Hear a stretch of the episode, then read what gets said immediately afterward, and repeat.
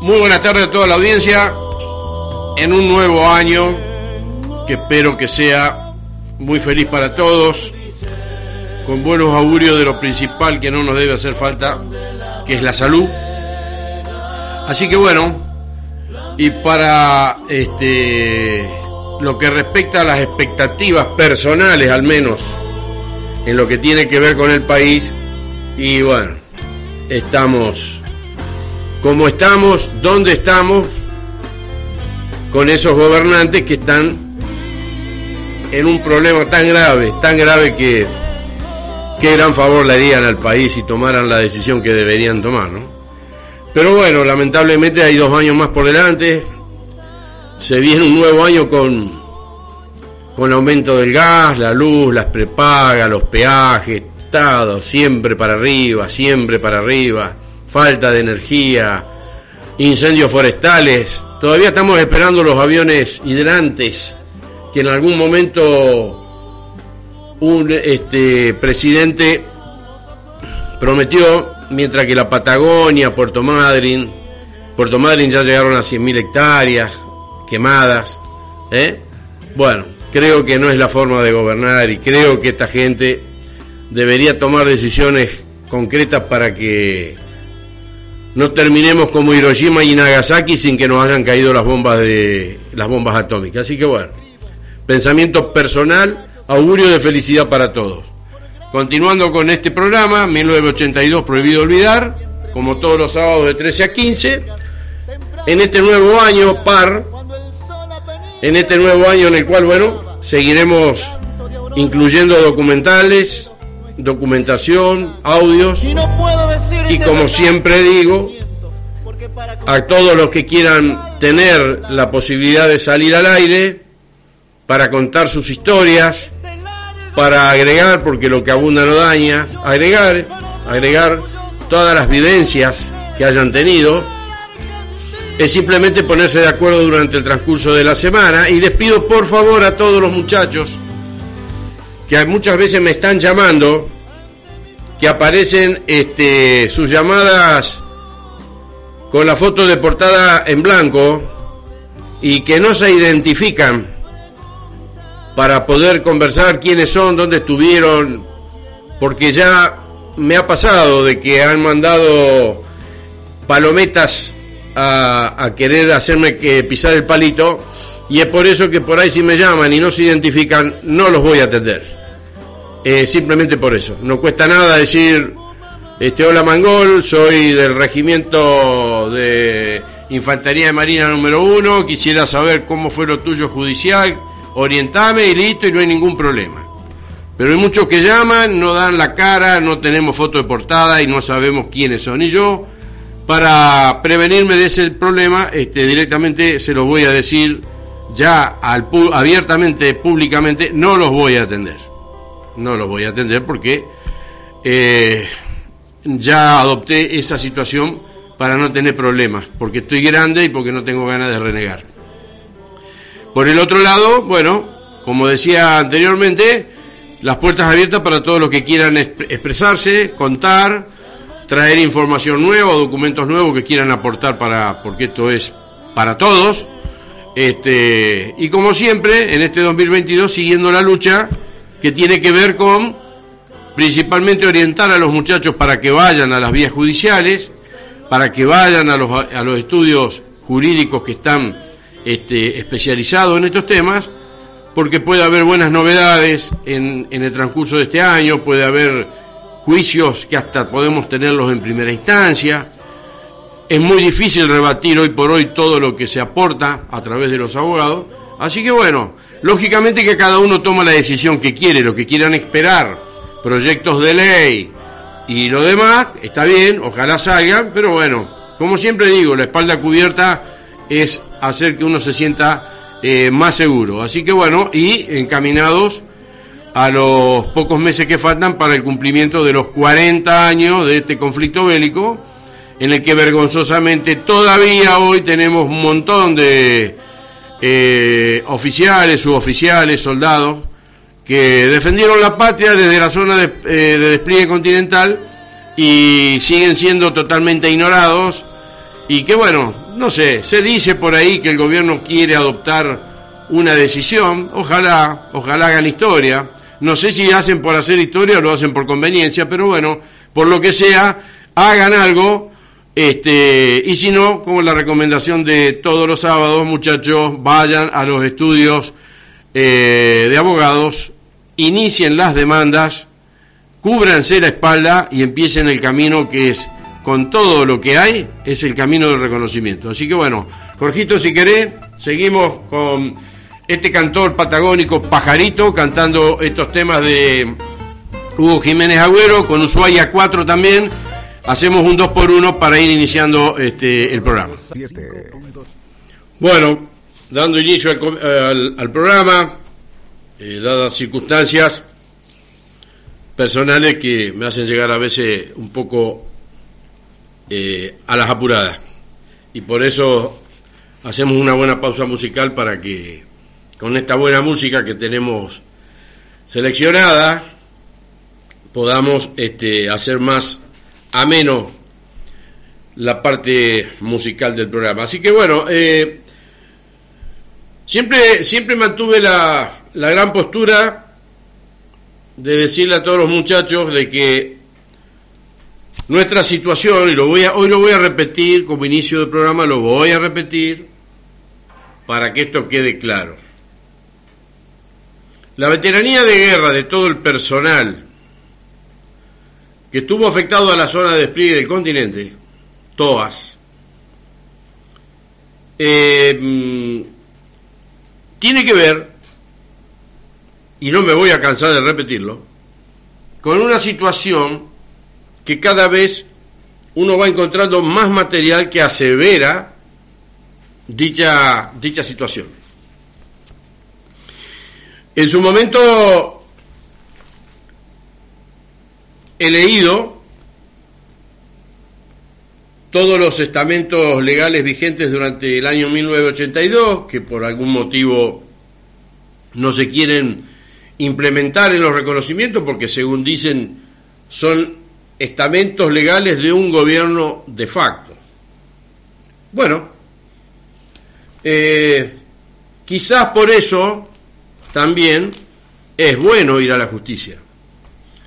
Porque lógicamente que si uno se vaya a sentar con un diputado o con un senador que no conoce un carajo del tema, hablarle de esto es como hablarle en chino encriptado. Cuando la cosa es mucho más fácil, es simplemente escuchar, es simplemente eh, recibir, pero recibir a aquellas personas que demuestren que al menos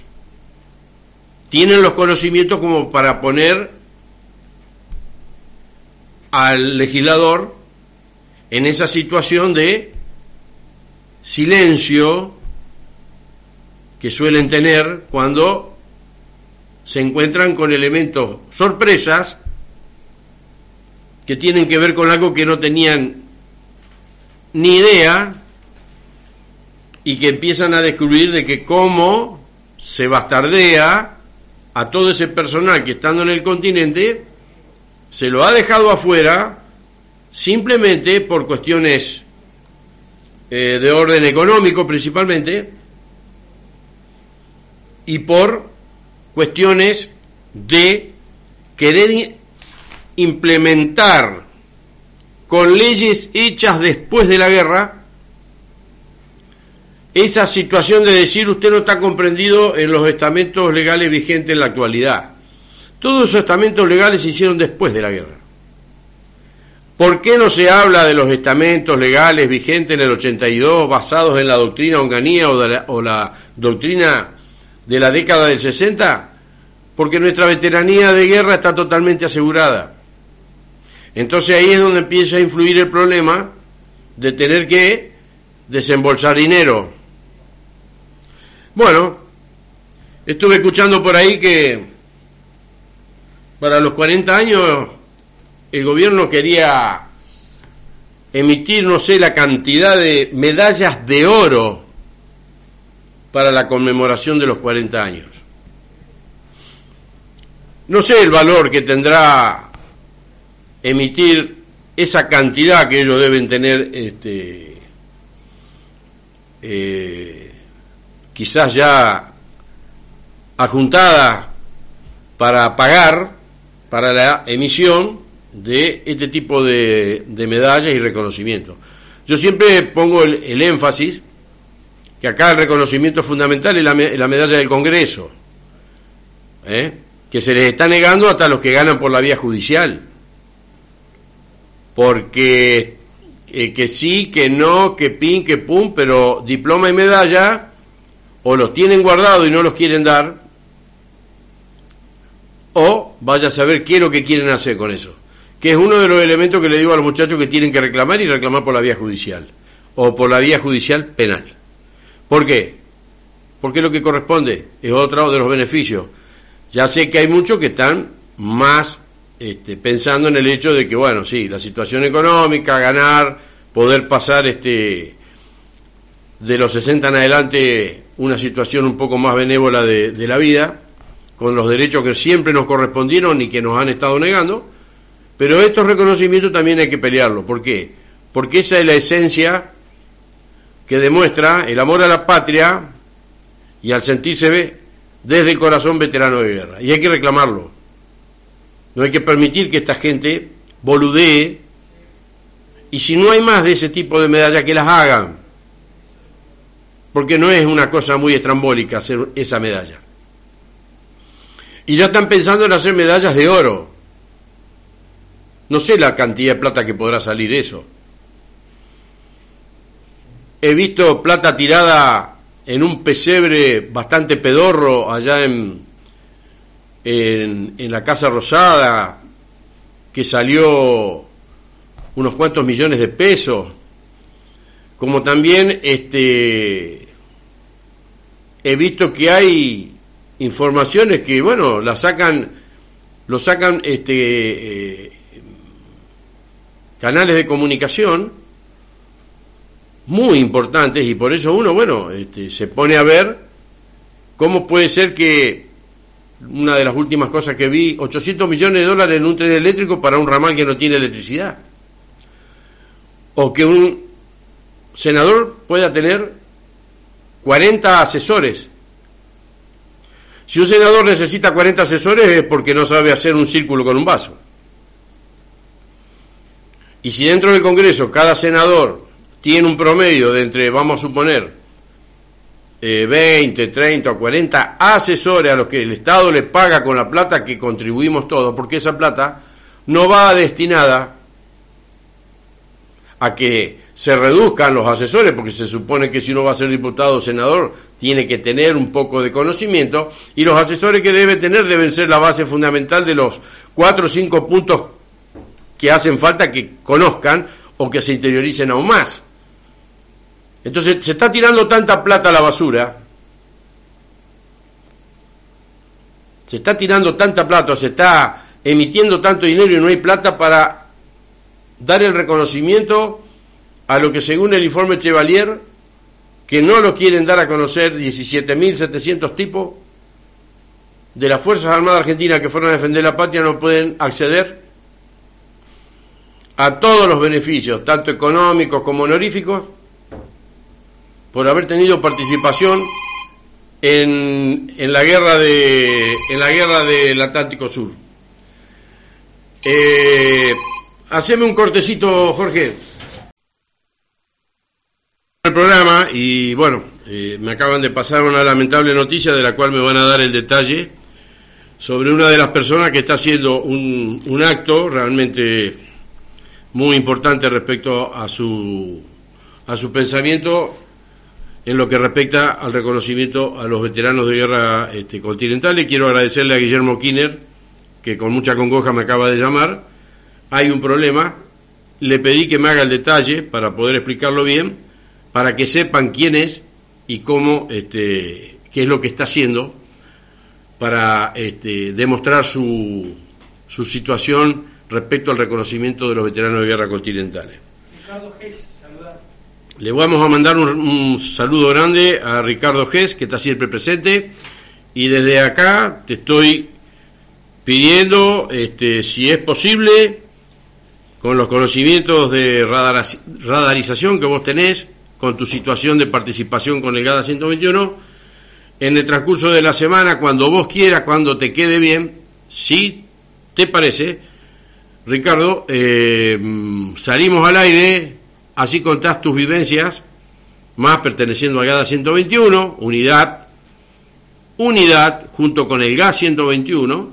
que fueron los pioneros judicialmente para sentar precedente y ganarle al ejército. Así que bueno, desde ya te invito eh, a que en el transcurso de la semana, cuando puedas, nos estamos comunicando y si te parece, organizamos para el sábado que viene una tipo de entrevista donde vos puedas contar todas tus vivencias y así hacer un ida y vuelta con respecto a nuestro querido GADA 121 en el cual estuvimos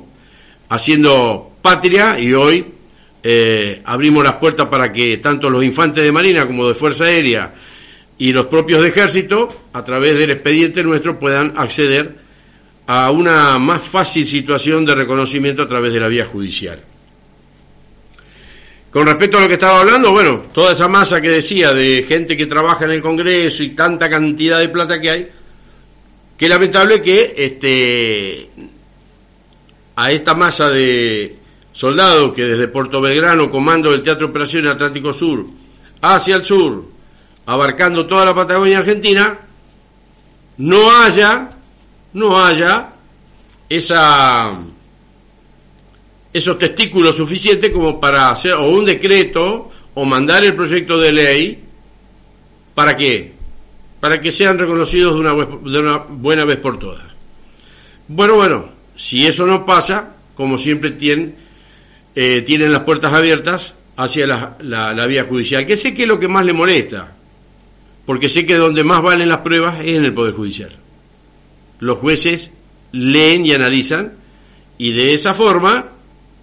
se puede ir logrando y hasta ahora en primera instancia pueden empezar a salir los juicios. Bueno, dicho esto y esperando la, la, el detalle de la situación de, esta persona que vamos a dar a conocer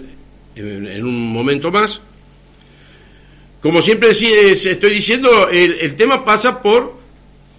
que todos somos veteranos de guerra porque había leyes vigentes para que Argentina al entrar en guerra con un país extranjero se basara en algo, en estamentos legales, en bases eh, legales, que eran las que se ababan a la conducción y organización de las tres Fuerzas Armadas para, para qué? Para organizarse y para hacer de esa forma este, la defensa del ámbito necesario geográfico que tenga que ver con la defensa de la soberanía nacional, que en este caso fue contra los ingleses. Entonces cuando uno habla de esto,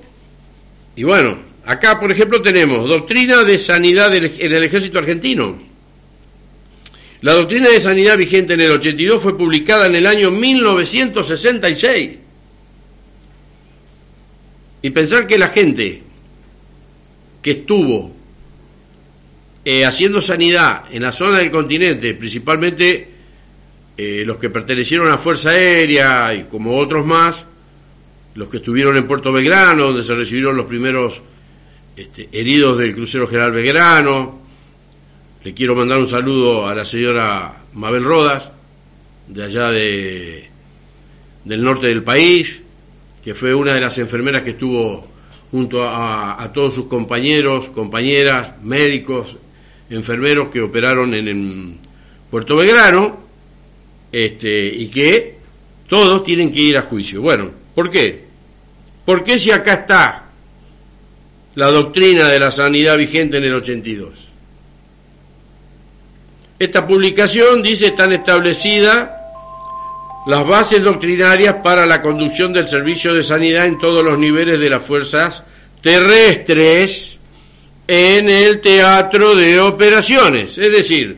la doctrina habla del teatro de operaciones, no habla ni del TON, ni del TOAS, ni de nada. Dentro del ámbito del teatro de operaciones es donde se ejecuta el servicio de sanidad. En ella se precisa la misión, organización, capacidades, limitaciones, operaciones y relaciones de servicio de sanidad de los distintos escalones de comando en diversas situaciones tácticas. El servicio de sanidad es el elemento de los servicios para apoyo de combate del ejército cuya responsabilidad primaria es el mantenimiento de la aptitud combativa de las tropas por medio del cuidado de la salud. Las funciones del servicio de sanidad son A. Ejecución de la medicina preventiva, B. Atención de los pacientes, C. Hospitalización, D. Evacuación de enfermos y heridos, C. Eh, e. Abastecimiento de eh, sanidad, F. Mantenimiento de sanidad, G. Apoyo de registro necrológico y H. Inteligencia de sanidad. Bueno, debía dar lugar a la explicación que les prometí para que este, hagamos una, una cadena de oración para alguien que desde muy este, mm, silencios, trabajando siempre con un perfil muy bajo, este, se ha manejado de la siguiente forma y le quiero agradecer a, a Guillermo Skinner por la por esto por esta explicación y por tener en cuenta a esta persona que eh, se ha brindado a hacer lo que voy a contar ahora en pos del reconocimiento de quienes estuvieron en el continente. El capitán retirado Jorge Ferreira, el mono, para nosotros, Estuvo en Malvina, cruzando las piezas de artillería del regimiento 101 de Junín, es decir, cañones de 155, al cual perteneció, y no habiendo hecho reclamo alguno por su reconocimiento a pesar que le corresponde, y que no lo va a hacer hasta que los soldados que le pertenecieron a él y quedaron en continente no estén reconocidos plenamente. Él no iba a reclamar su reconocimiento. Se encuentra en estado grave en España internado por COVID, esperando una pronta mejoría para quien siempre apoyó y luchó por su reconocimiento y por el reconocimiento de sus soldados, principalmente, es que pedimos una cadena de oración para su mejoría. Estos son veteranos de guerra, que está rechazando o que no está pidiendo su reconocimiento, que lo tendría en 24 horas, hasta tanto no reclamen a la tropa con la cual él estuvo de su regimiento y que quedó en la zona de despliegue continental del TOAS. Y hoy, pudiendo quizás tener una amplitud económica mucho mejor, todos los honores, está luchando por su vida por COVID. Mientras tanto, ese reconocimiento que todos están de una u otra forma haciendo al Estado sigue sin llegar. Así que desde acá, y espero a todos los integrantes de los distintos grupos, entidades que agrupan veteranos de guerra de la zona de despliegue continental, desde el Tontoas, desde esta radio, desde mi persona, se pide una cadena de oración para que este verdadero héroe pueda recuperar su salud en pos de la lucha que viene sosteniendo sin hacer los reclamos que le corresponden, hasta tanto no sean reconocidos sus soldados, que a la vez son los soldados que estuvieron en la zona de despliegue continental con los cañones de, de 155, de los cuales cruzaron algunos de esta unidad a Malvinas para lograr la artillería de largo alcance que tanta falta hacía y, espantar a los barcos que hacían el cañoneo naval nocturno y que estaba desplegada en el continente no para hacer maniobras ni prácticas. Estaba desplegada en el continente para cumplimentar las órdenes de operaciones correspondientes en caso de guerra en un doble frente de combate con Chile y con Inglaterra. Así que desde acá un abrazo grande para vos, Guillermo, un abrazo grande para el mono. que se recupere y que pronto lo podamos tener nuevamente encaminado en esa lucha silenciosa que hace para trabajar en pos de que el reconocimiento a todos los veteranos de guerra, zona de despliegue continental, TOAS,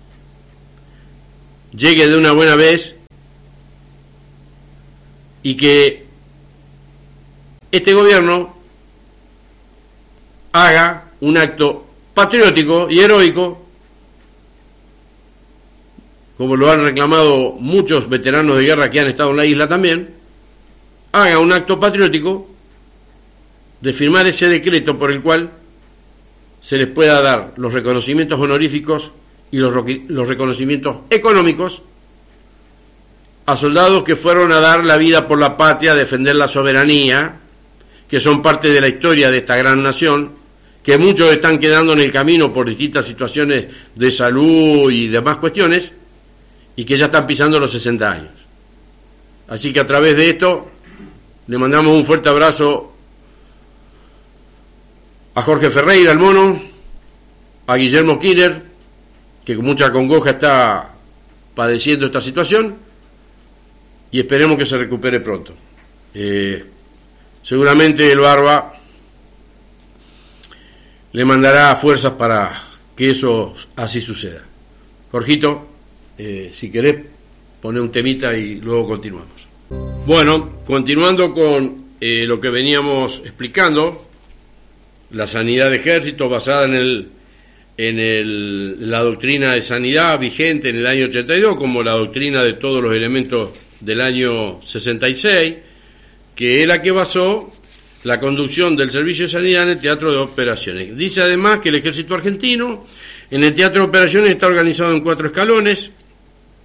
de comando son, que son principales en la zona de combate, unidad, brigada, cuerpo de ejército y ejército, cada una de las cuales debe ser apoyada por el servicio de sanidad. A nivel unidad de una sección de sanidad está constituida por un pelotón comando cinco hombres, un grupo de instalaciones de hombres, un grupo de evacuación de 10 camilleros, un grupo de enfermeros de sanidad de 10 enfermeros eh, y un pelotón de registro necrológico de 10 hombres y esta sección cuenta con un oficial médico e instala y opera un puesto de socorro. El nivel de brigada de apoyo de sanidad está dado por la compañía de sanidad del batallón logístico, que está constituido por un grupo comando, una sección de evacuaciones, una sección de instalaciones, un grupo de abastecimiento y mantenimiento y un grupo de registro necrológico. La compañía de sanidad cuenta con seis médicos, un odontólogo, un bioquímico, un farmacéutico e instala y opera hasta dos puestos principales de socorro a nivel Cuerpo de Ejército, el apoyo de sanidad se efectúa mediante los hospitales quirúrgicos móviles y los hospitales de evacuación. A nivel zona de comunicaciones, el apoyo es brindado por los hospitales generales y por los hospitales de este, alojamiento. Bueno, eh, queda evidenciado concretamente y especialmente, como acá tengo además también este mapa, estoy, quiero que sepan que estoy hablando de un libro muy importante que es La medicina en la guerra de Malvinas, escrita por los eh, jefes de los eh, de la sanidad en ese momento, uno en Malvinas y el otro en Continente, Enrique Mariano Ceballo, José Raúl Buroni, libro del Círculo Militar de la Nación. En este gráfico que tengo ante mis ojos, habla de que este, desde Malvinas, dice la cadena de evacuación, dentro del territorio continental, el destino final estaba constituido por el Hospital Militar de Campo de Mayo y el Hospital Naval de Puerto Belgrano. Por avión iban a Comodoro Rivadavia, por barco a Punta Quilla, lugar en el que estuvimos en el GADA 121, junto a otras muchas unidades que también participaron, y también desde Punta Quilla, lo más urgente es por avión al Hospital Naval de Puerto Belgrano por avión, como decía, iban a Comodoro Rivadavia y luego por avión se trasladaban al Hospital Militar de Campo de Mayo. Es decir,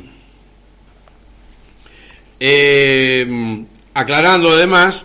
que la ciudad de Comodoro Rivadavia se encontraba con varios centros asistenciales empeñados en el tratamiento del personal evacuado, el principal eh, de ellos el Hospital Regional de Comodoro Rivadavia con 350 camas de internación y facilidades quirúrgicas. El personal en condiciones de ser evacuado era transportado desde Comodoro por vía aérea al Hospital Militar de Campo Mayo.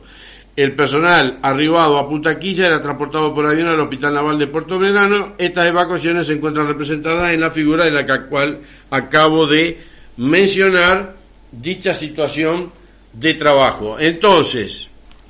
cuanto más, cuanto más referenciado queda que todo lo vigente en el año 82, y creo que hoy por inicio de, de año es bueno como primer programa seguir sosteniendo esto que es parte de, un sostenimiento que debemos mantener todo lo que lo que entendemos que nuestra veteranía de guerra no se hizo con la ley 2309, 23848 y todas esas hartas leyes que se hicieron después, discriminatorias, hechas a propósito para dejar gente afuera, este, estos elementos sustentados en el derecho internacional estaba la Convención de la Haya sobre Uso y Leyes de Guerra de 1907, artículo 1, incisos 1, 2 y 3, que la Argentina enunció durante este, el transcurso de las acciones bélicas, sino que también estaba presente la Convención de Ginebra de 1949 en su artículo 43, inciso 1, 2 y 3, de tenor similar, que es donde se define la condición de quien es combatiente. El artículo 51, Carta Orgánica de Naciones Unidas, artículo 882, Código de Justicia Militar, situación jurídica militar de los convocados por la ley 17531, Convención de Ginebra del 12 de agosto del 49 en su artículo 43 y 44, tercer protocolo adicional de las convenciones de Ginebra del 10 de junio del 77, artículos 53 a 67 sobre sobre la eh, defensa de la población civil. Convención de la Haya de 1907, reglamentación obligatoria sobre los conflictos armados bélicos, los conflictos bélicos internacionales. Em, descripción jurídica de combatiente como también de, las, de los sistemas estratégicos operacionales y tácticos. Eh, Carta Orgánica de la OEA, Ley 328 del 56. Después tenemos el Pacto de San José de Costa Rica, Ley 23054, artículos 1, 2 y 27, Protocolo de Ginebra, sobre el uso y costumbre de la guerra, ley 18043, Convención de Chicago sobre la aviación civil y situación de la guerra del país, ley 13891, sobre personal militar, ley 19101, Defensa Nacional, ley 16970, ley de zona de seguridad, ley 15385 de 1945, Ley del Mar Territorial 17094, Ley de Paso Fronterizo 14027, Ley de Ministerios, creación de los comandos en jefe, Ley 22250, Tratado Antártico, Ley 15802, Ley de Expulsión de Extranjeros, Ley número 21259, del orden militar explícito, tenemos leyes de guerra, eh, reglamento LB2, operaciones en el reglamento RC 19.1, capítulos 6 y 7, apoyo de personal, reglamento RC 15.1, capítulos 6 y 8, 4 y 8, perdón, este, conducción de los servicios para apoyo de combate, reglamento RC 2.2, capítulo 3 y capítulo 4, decreto del 6 de septiembre de 1928, ley de guerra continental, capítulo 16, decretos de la guerra, los números 688 del 82, 806 del 82, 807 del 82, 867 del 82 y 999 del 82. Directivas logísticas número 286, jurisdicción del Teatro de Operaciones,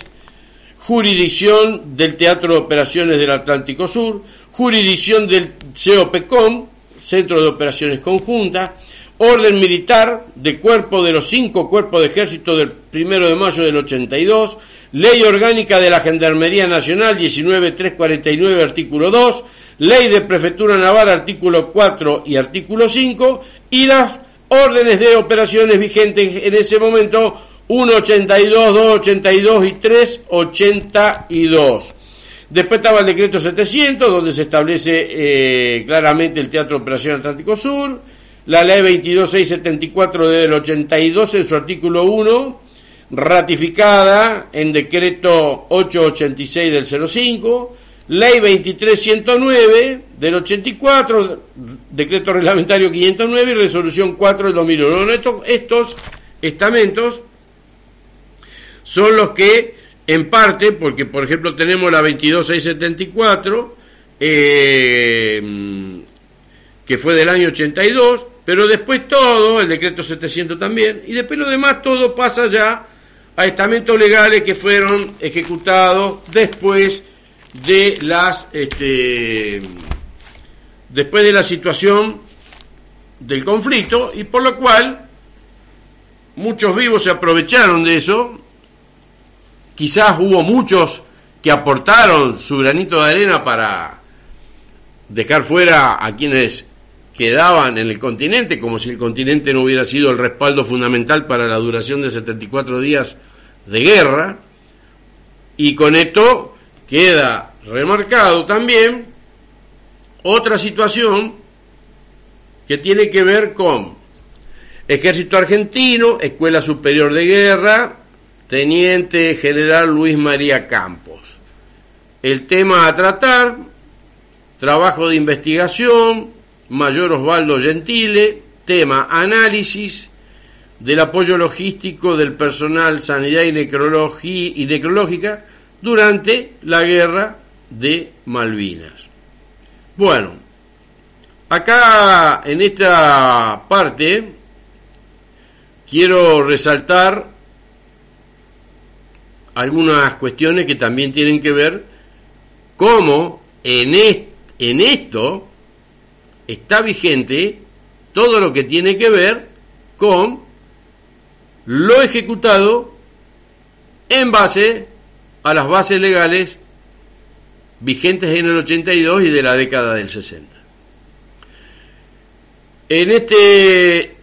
acá tenemos la actividad de búsqueda, recolección y evacuación de muertos y heridos en la doctrina vigente de 1982. En su introducción, el presente capítulo tratará de determinar lo que en el año 82 la doctrina vigente prescribía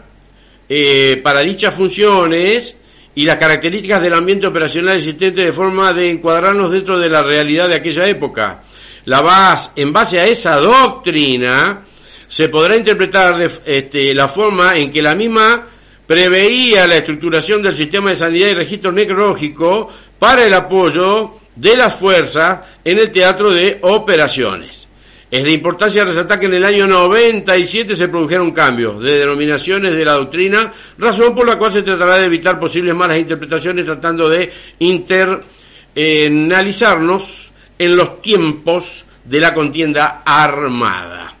¿Eh? Quiere decir que hasta el año 97 las doctrinas seguían vigentes. Para abarcar y entender algunos conceptos del presente capítulo es de imperiosa necesidad tener en cuenta los basamentos generales del reglamento de conducción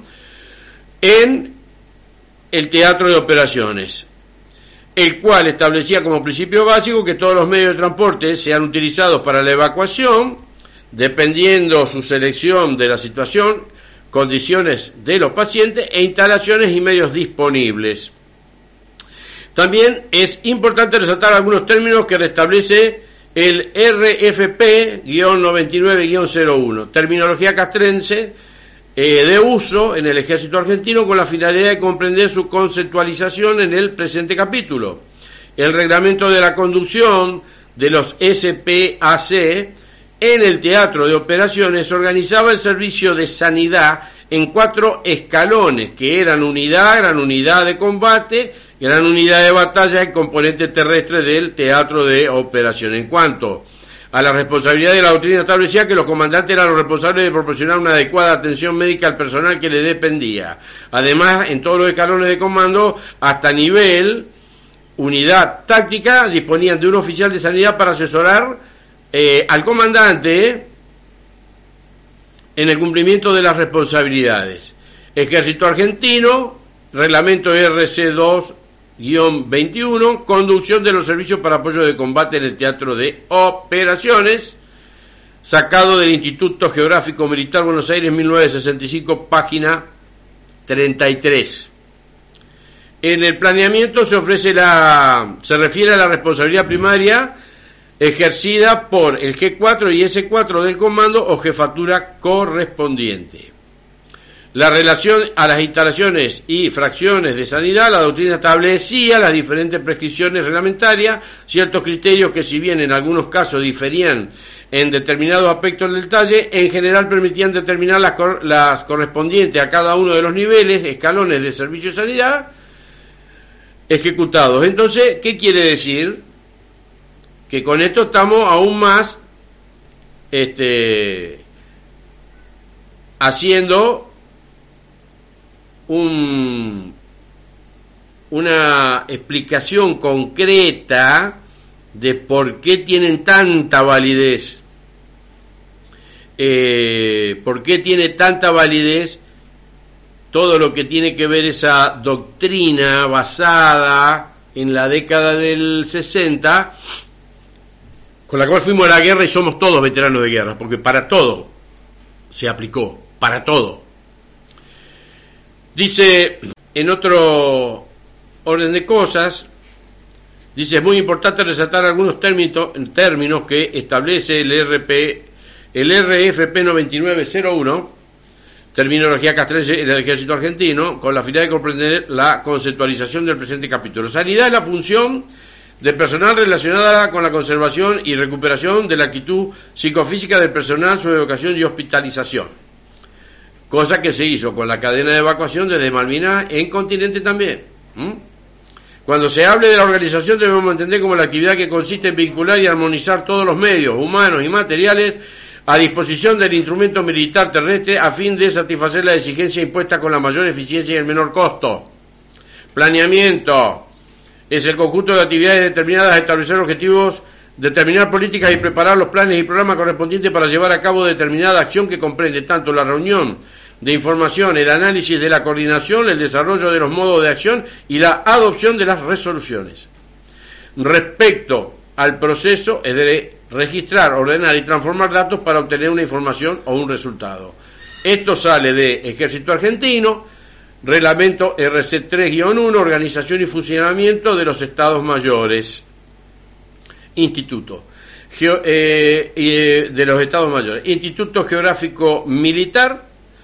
Buenos Aires, 1966, páginas 52 y 141. Ejército Argentino, eh, reglamento RT 42-103, procedimientos médicos y quirúrgicos en el Teatro Operaciones, Instituto Militar Geográfico, Buenos Aires, 1981, página 7. En cuanto a la evacuación, se refiere al traslado de pacientes hacia los lugares donde se les pueda prestar atención médica efectiva para su recuperación. Instalación es, el es un conjunto físico tales como bienes, inmuebles y sus mejoras, incluyendo edificios y equipos que posean los, medios para auxiliar o hacer más fácil la función. Doctrina de sanidad, registro necrológico vigente en 1982. La doctrina vigente para esa época, tanto para la función de sanidad como para el registro necrológico, era el siguiente. 1. RT 42-103, procedimientos médicos y quirúrgicos en el teatro de operaciones. 2. RC42-1, conducción del servicio de sanidad. 3. RC42-9, conducción de la compañía de sanidad del batallón logístico. Y 4. RE42-58, registro necrológico. Todo esto, entre lo que podemos hablar de lo que fue la evacuación, consiste en la evacuación consiste en trasladar a las bajas, enfermos y heridos desde el lugar donde se produzca eh, la afección hasta las instalaciones de sanidad donde se les proporcionará el tratamiento inicial y los posteriores desplazamientos de acuerdo con las necesidades a través del sistema de evacuación. Cuando hablamos del sistema de evacuación nos referimos al siguiente aspecto. Teniendo en cuenta el sistema de evacuación que es el proceso de retirar a los pacientes desde el campo de combate u otra ubicación y emplazarlo subsiguientemente a través de un sistema de evacuación de acuerdo a las necesidades. Con respecto a la política de evacuación es un medio de control para evitar que los heridos leves y enfermos de recuperación a corto plazo sean evacuados más a retaguardia que lo necesario. En el teatro de operaciones serán establecidos por las zonas, eh, por zonas, tipos de instalaciones de sanidad y clases de pacientes. A nivel teatro de operaciones será establecida una cantidad de días y a menor periodo considerado será la cantidad de camas eh, requeridas para la hospitalización. Los principios básicos de la evacuación, la hospitalización deberá ser realizada lo más próximo posible a las tropas que la requieran, se deberá devolver al, eh, al servicio en el teatro de operaciones la mayor cantidad de personal, los pacientes no serán evacuados a retaguardia más allá de lo que sus condiciones físicas y su situación militar lo requiera.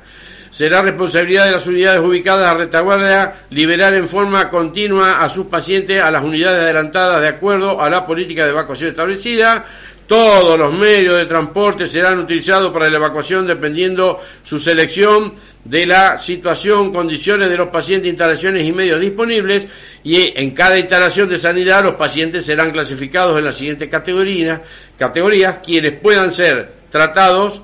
este, en la instalación quienes deban continuar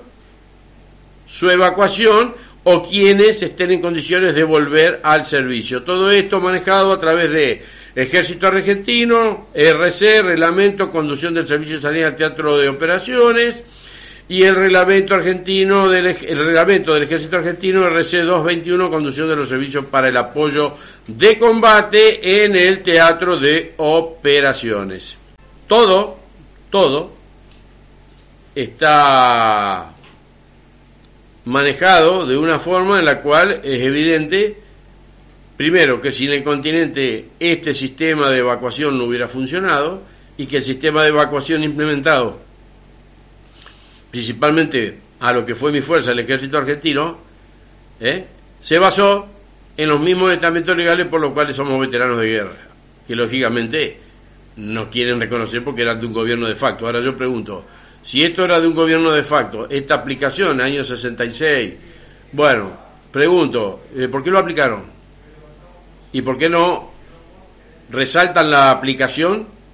de todos los otros reglamentos, como los que leí hace un ratito, de las bases legales por las cuales a todos se nos debe considerar, o se nos debe, mejor dicho, encuadrar en la condición de veteranos de guerra? En otro orden de cosas dice que la evacuación aeromédica del ejército parte de la función de evacuación de sanidad dentro de la zona de combate que emplea ambulancias aéreas del Servicio de Sanidad del Ejército y proporciona tratamiento y vigilancia de sanidad en vuelo. Movimiento aéreo de pacientes del Ejército es aquella parte de la evacuación de sanidad desde la zona de combate que emplean las ambulancias aéreas del Servicio de Sanidad del Ejército o vehículos aéreos que no sean de este servicio bajo el control operacional del oficial de sanidad y en los cuales el tratamiento previo de sanidad excluye la necesidad de tratamiento y vigilancia de sanidad en vuelo. Hospitalización es la actividad que comprende la atención sanitaria y el tratamiento del personal proporcionado en un hospital para posibilitar su recuperación del enfermo o herido en la forma más rápida y adecuada. La recuperación consiste en el retorno del personal al estado de actividad en eh, óptimas condiciones. Esto se basa en el Ejército Argentino, reglamento RC 42-1, conducción del servicio de sanidad en el teatro de operaciones. Bueno, eh, este informe que es largo, también cuenta con un anexo que dice instalaciones de sanidad, que a nivel de la unidad táctica, la instalación de sanidad será el puesto de socorro, y estará operada por una sesión de sanidad por la sesión de sanidad de dichas unidades. Tendrá como misión fundamental recuperar a los heridos leves y auxiliar, reconfortar y prestar los cuidados indispensables a los otros heridos y enfermos. Esta instalación va a tener la capacidad para ejecutar tratamiento de emergencia y en algunos casos tratamiento inicial. No se efectuará cirugía inicial ni definitiva. A nivel de una gran unidad de combate, la instalación de la sanidad será el puesto principal de socorro operado por la compañía de sanidad del batallón logístico de la brigada.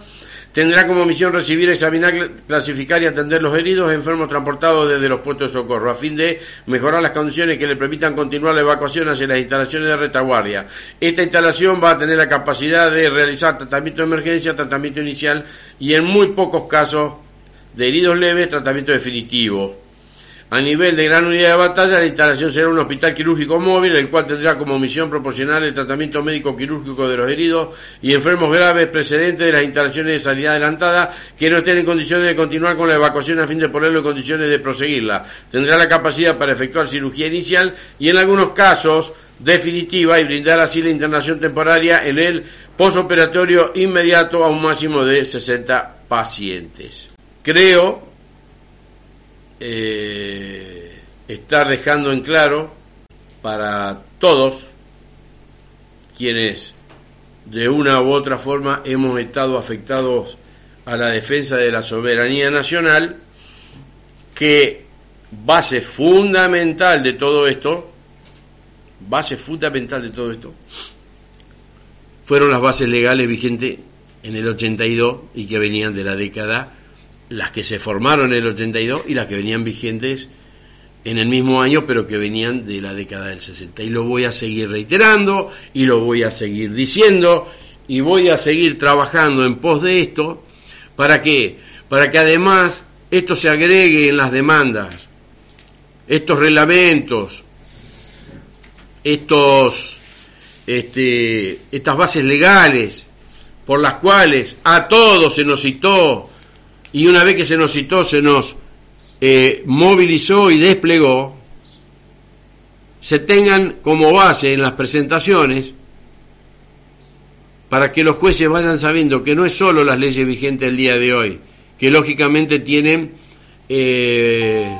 sus grandes defectos. Estamos hablando de elementos en los cuales se nos ha dejado 40 años afuera de todo, siendo que estábamos adentro de todo. Entonces, si legislativamente o por el Poder Ejecutivo no sale el reconocimiento que corresponde, estas son las bases también, y creo que fundamentales, más allá de todo lo que se debe describir en su vivencia personal y acreditaciones que haya logrado el individuo de que en la presentación judicial esto tiene un gran valor, un gran peso. Esto es lo que hace que un juez deba masticar muy bien al momento de, de ejecutar las sentencias, porque el basamento con el cual los jueces están trabajando que son estos y que deben presentarse siempre, son una realidad que quizás muchos no conocían. Son una realidad que nunca se sacó a la luz por el simple hecho de beneficiar a ese grupo de argentinos que desplegados en la zona patagónica del país zona de despliegue continental del Teatro Operaciones del Atlántico Sur, merecen que sean reconocidos como veteranos de guerras de Malvinas, porque esto fue una guerra, o esta fue la guerra del Atlántico Sur para recuperar Malvinas. Hay muchas formas de querer expresarlo, pero el honor de lograr ser veterano de guerra, y lo digo con orgullo principalmente por la vía judicial, no tiene parangón, porque fue por la única forma y por la única vía que le sentamos un precedente a una de las fuerzas más duras para lograrlo y que fue el ejército. Y que al día de hoy, gracias a Dios, hemos sentado ese precedente los del GADA 121, los del GA 121, también el GA cañones de 155 del cual cruzó uno, y que hoy se está poniendo como precedente tanto Jerez como el expediente nuestro para favorecer a gente de Fuerza Aérea en la vía judicial, a los infantes de Marina y a la propia tropa de ejército. Y eso es una satisfacción muy inmensa que tenía, por ejemplo, Sergio Avellano. Una satisfacción muy grande. La misma que tengo yo y que tenemos todos los que estuvimos en el expediente. No fue fácil la tarea. Yo sé que por ahí a nosotros nos usan de ejemplo de lo largo que son las vías judiciales. No. Hoy, y dicho por estudios jurídicos muy importantes, están abiertas las puertas ante semejante cantidad de pruebas, documentos y todo este tipo de información a que hasta los juicios se puedan ganar en primera instancia. Porque va a ser muy difícil para el Estado demostrar con qué se puede apelar una sentencia definitiva o así sea en primera instancia, con qué van a apelar todo esto que venimos diciendo en todos los programas y que hoy damos inicio al año 2022, repitiéndolo como lo vamos a seguir repitiendo, para que esas demandas y luego esas aperturas de prueba y todas esas pruebas que se meten en el proceso judicial tengan la relevancia necesaria, contundente y eficaz para que los camaradas se vean beneficiados con ese gran logro que es llegar por el honor, por la gloria, al reconocimiento de veteranos de guerra. Jorgito, si te parece, vamos con un tema musical y luego continuamos. Bueno, después de haber hecho la reseña que hemos hecho, ah, antes que todo quiero aclarar los medios por los cuales se pueden comunicar a la radio. Está la aplicación donde también pueden mandar mensajes, que es eh, por Play Store, Estación del Este 95.7. Por internet, www.estaciondeleste957.com. Los teléfonos de la radio son 342-580-5859. Y los teléfonos personales de quien les habla, 342 47 22 435 y 342 51 50 206. Estamos todos los sábados, desde las 13 hasta las 15, manteniendo viva la gesta de la guerra del Atlántico Sur, camino a los 40 años, a los 40 años de esa vivencia que tuvo nuestra República Argentina en la recuperación de nuestras queridas Islas Malvinas. Podemos ir tirando algunos ítems de temas que a futuro vamos a ir tocando. Este mm, que siempre es importante también ir teniéndolo en cuenta, ¿no? Porque todo esto conforma gran parte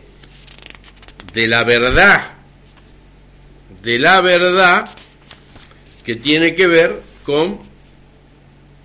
la situación comprometida, ¿eh? como por ejemplo, porque esto me trajo a la memoria cuando sucedió aquel acontecimiento del 23 de mayo a las 19 horas, donde se dispararon las alarmas y el centro de información y control de la Fuerza Aérea eh, da la orden de apertura de fuego contra un este, avión que ingresó al espacio aéreo y que nunca se identificó. Bueno, en, este, en, este, en, este, en esta parte vamos a ir haciendo una síntesis. Eh, tenemos sistema de detección y alarma ante ataques enemigos. Anexo 10, Defensa Aérea, Plan de Campaña Esquemático, número 282, eventual conflicto simultáneo con Gran Bretaña y Chile. En este caso vamos a tocar con la Fuerza Aérea. Vamos a hacer un programa especial también con Fuerza Aérea. Se lo voy a ir eh,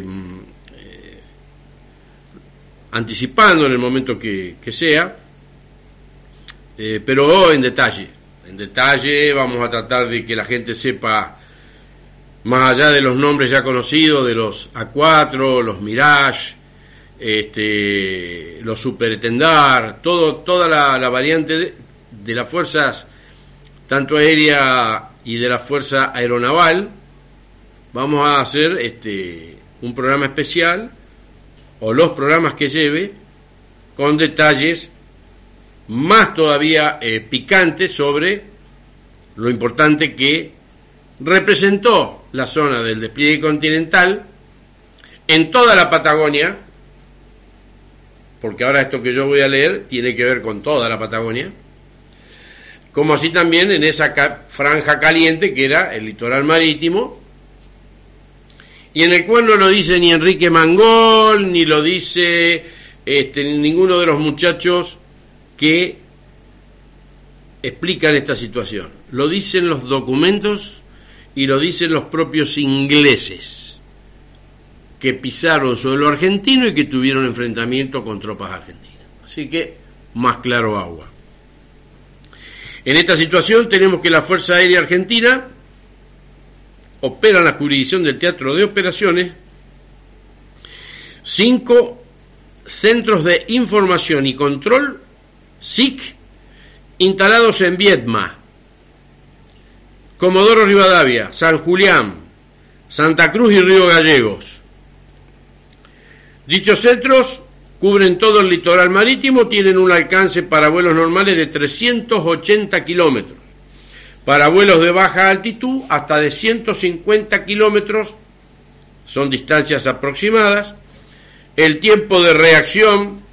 para el último caso es más desfavorable para, las fuerzas propias porque sería del orden de seis minutos. La Armada Argentina opera un sistema de control de tráfico marítimo mediante el cual se obtiene información del movimiento de unidades de superficie nacionales y extranjeras. El rastreo en ejecución con radares desde barcos posibilitará detectar naves eh, adversarias hasta 300 kilómetros de distancia. La exploración aérea de superficie se desarrolla en coordinación con la Fuerza Aérea Argentina. ¿Cuál era la misión?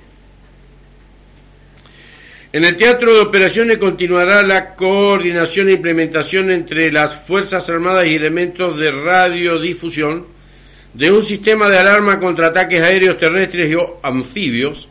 para obtener en forma temprana al enemigo a fin de estar en capacidad de adoptar contramedidas en oportunidad.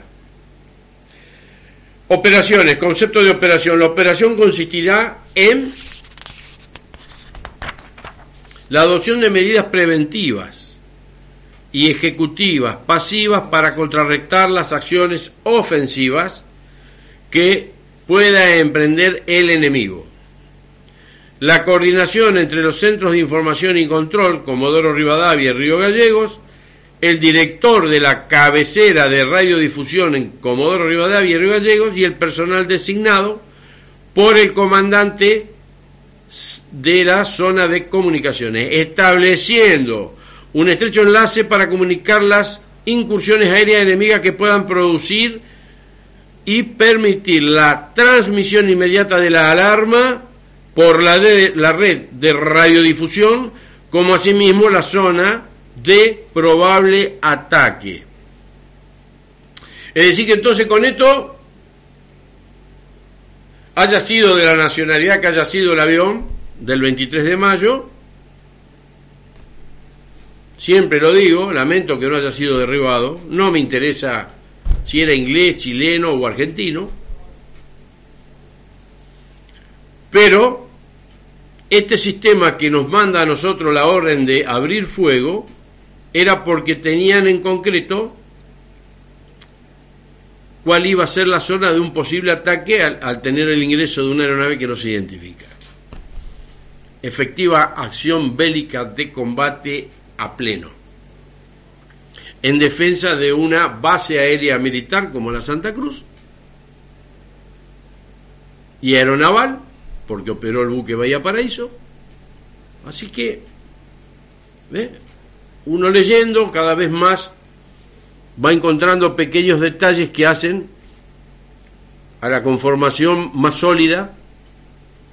de lo que tiene que ver con la estructuración en la zona de despliegue continental de todo, de todo lo que se tuvo que hacer para defender la patria. Después dice, la coordinación entre el COM y el Comando eh, de la zona de comunicaciones establecen un estrecho enlace que permite mantener informado al Comando de Teatro Operaciones la ubicación de los componentes de la flota adversaria y cualquier otra amenaza que sea detectada. Bueno, esto también, en este sistema también participaron los sistemas como quien hoy nos mandó un saludo, Ricardo Gess, operando los radares del GADA 121, como también Jorge Noguera con el, el grupo de electrónica 602, es decir, todo un, un conjunto de elementos que se manejaron de una forma y se condujeron de una forma concreta, llevándose estrictamente por la conducción y organización basada en que en las leyes y bases legales y elementos militares que estaban vigentes en el 82 y que venían de la década del 60. El comandante de comunicación, en coordinación con el G5, dice, proveerá los medios técnicos y el personal, instruirá para eh, asegurar el enlace entre los centros de información y la oficina de operaciones de radiodifusión, para permitir la ejecución de la alarma y emitir por la red de radiodifusión eh, en la provincia de Chubut y Santa Cruz. Concepto de zona de, mm, comunicaciones coordinará con el eh, COM, Comando de Operaciones Navales será, la verdad no, no tengo identificada la sigla, Puerto Belgrano, el establecimiento de un estrecho enlace que permitirá mantener informado al, al, comandante del Teatro de Operaciones la ubicación temprana de los componentes de la flota adversaria, que ya sean de superficie y o submarinos, y cualquier otra amenaza que sea detectada. Los informes serán producidos por teletipo diariamente a las 9 horas, lo, los de urgencia en forma inmediata. Se implementará un sistema en la zona de responsabilidad del teatro de operaciones desde el límite de la provincia de Chubú hacia el norte que le permita detectar y alertar en forma temprana sobre ataques aéreos, incursiones de elementos heli desembarcados y o desembarcados desde el mar para actuar sobre elementos propios. Se organizará e instalará con los medios disponibles en el sector de responsabilidad marítimo de la Brigada de Infantería Mecanizada 11 un sistema que permita detectar en forma oportuna ataques terrestres, desembarcos anfibios o heli desembarcados de fracciones adversarias a fin de estar en condiciones de reaccionar en oportunidad.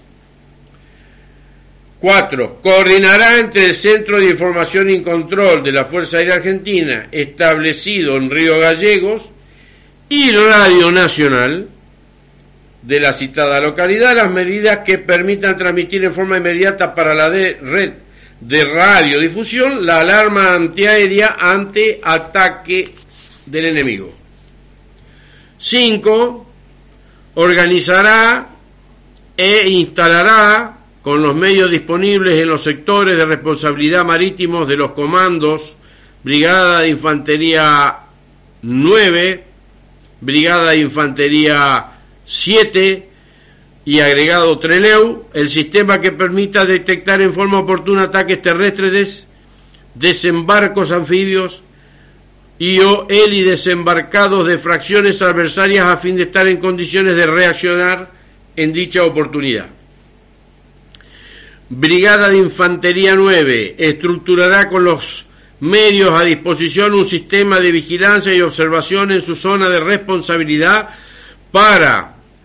operar en forma temprana sobre actitudes chilenas que representen una amenaza al teatro de operaciones y permitan adoptar contramedidas en oportunidad.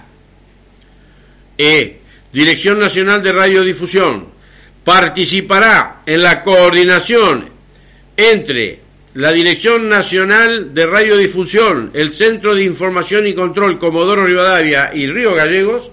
y el personal destacado, estableciendo un estrecho enlace para recibir las alarmas sobre incursiones aéreas enemigas, procediendo a transmitir en cadena, provincia de Chubut y Santa Cruz la sirena de alarmas antiaéreas y difundir la zona de ataque. Instrucciones de coordinación. 1. Alarmas antiaéreas, elementos que operan en la provincia de Chubut Santa Cruz. Se permanecerá en escucha de estaciones de radiodifusión en forma permanente para tomar conocimiento a través de la alarma que se difundirá de incursiones aéreas adversarias y zona de ataque a fin de adoptar en oportunidad las contramedidas necesarias. En caso de detección de aviones a 380 kilómetros se transmite por Radio Nacional la alarma amarilla con sirena y texto incursión aérea hacia. Radio Nacional baja su potencia de emisión a fin de no servir de radio faro. En caso de detección de aviones a 150 kilómetros, se transmitirá por Radio Nacional la alarma roja, sirena y texto, inminente acción aérea zona D, en la cual Radio Nacional emite una señal en un minuto y luego corta la transmisión. Alarma contra incursiones terrestres anfibias e iles desembarcadas. Los elementos dependientes de la informa que informarán al comando del teatro de operaciones en forma inmediata a través del medio más rápido de cualquier amenaza o ataque que se produzcan en las respectivas zonas de responsabilidad a fin de adoptar en oportunidad las contramedidas necesarias para la defensa nacional. Plan de campaña Teatro de Operaciones 2 barra 82. Teniendo en cuenta todo esto de lo que estamos hablando, este para todos los estúpidos para todos los estúpidos que tienen el tupé de querer llamar a los veteranos de guerra de zona de despliegue continental. Casi voy, bueno, acá les queda demostrado, casi pienso, casi estudio, casi aprendo, casi leo, casi me documento, a ustedes, imbéciles,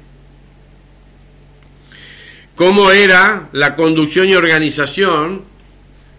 en el teatro de operaciones basado todo en la doctrina basada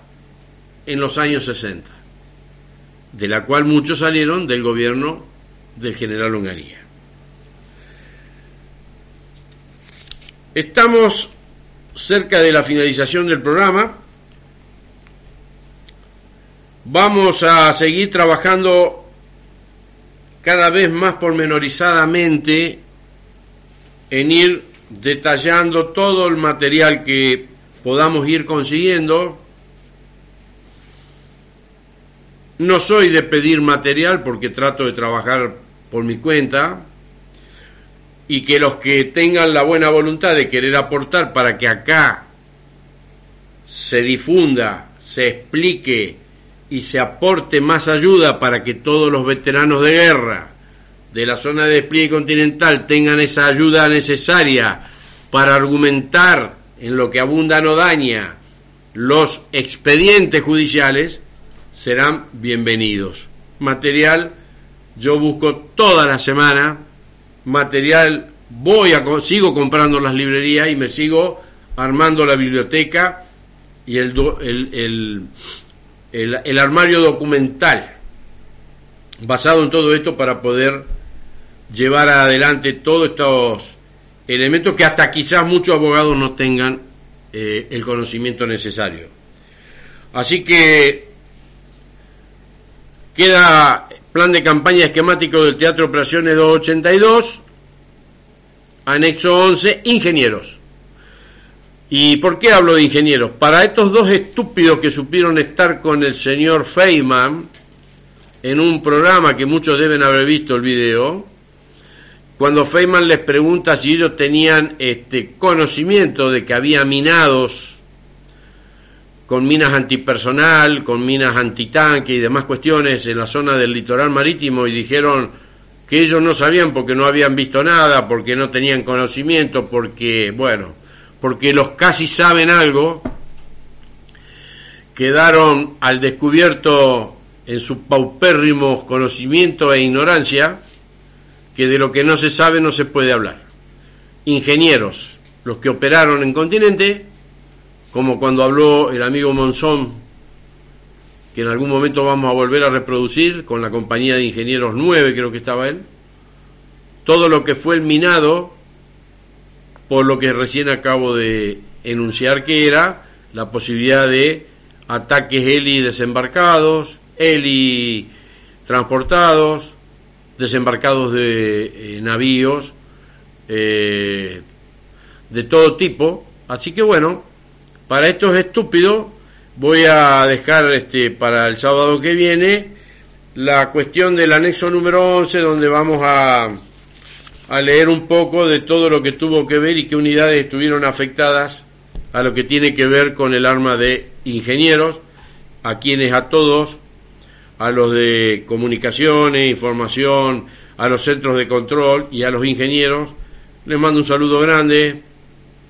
a todos los que conformaron las unidades militares de Fuerza Aérea, de Infantería de Marina, Aviación Naval, Fuerza Aérea Argentina, a todas las unidades de nuestro querido ejército argentino, y digo querido aunque no debería decirlo, pero bueno, uno sirvió a la patria donde estuvo San Martín, así que es por eso que en esa valoración al gran prócer argentino, al gran libertador, es que uno llama eh, a nuestro querido ejército argentino que tuvimos la oportunidad de llegar al logro de ser veteranos de guerra de Malvinas por nuestra participación fundamental desde el continente como la de todos los que estuvieron en el continente para que esa guerra durara 74 días y que quizá hubiera podido durar más. Luego analizaremos también eh, algunos detalles de esas cuestiones. Por qué estaban los aviones Mirage peruanos, porque estaban esperando entrar en combate, porque quizás haber esperado unos un par de días más o un poquito más, si estos aviones peruanos entraban en combate y se podía ejecutar distintos tipos de otras operaciones, quizás ya los ingleses estaban con las últimas reservas. Entonces, quizás hubiéramos podido llegar a recuperar definitivamente nuestras islas. Así que bueno, son conceptos que vierto en base a lo que voy leyendo.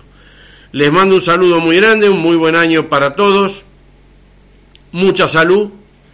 y como digo siempre, prohibido olvidar mi 982, todos los sábados de 13 a 15, nos vemos el sábado que viene y un fuerte viva la patria.